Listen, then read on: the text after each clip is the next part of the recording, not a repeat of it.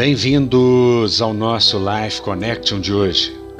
Terceira carta de João, capítulo 1, versículo 2, nos diz: Amado, acima de tudo, faço votos por sua prosperidade e saúde, assim como é próspera a tua alma.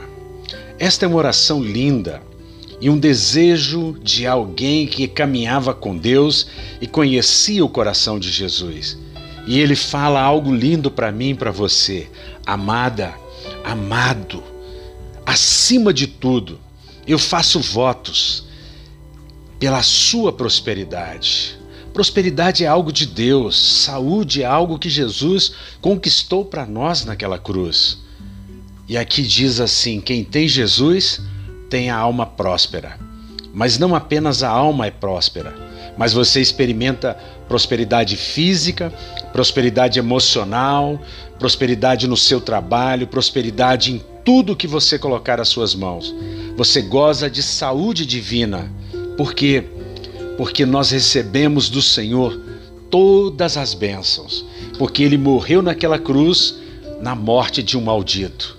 E todo aquele que invocar o nome do Senhor, saiba de uma coisa: receberá dele o melhor, o melhor que foi alcançado e pago por Jesus naquela cruz.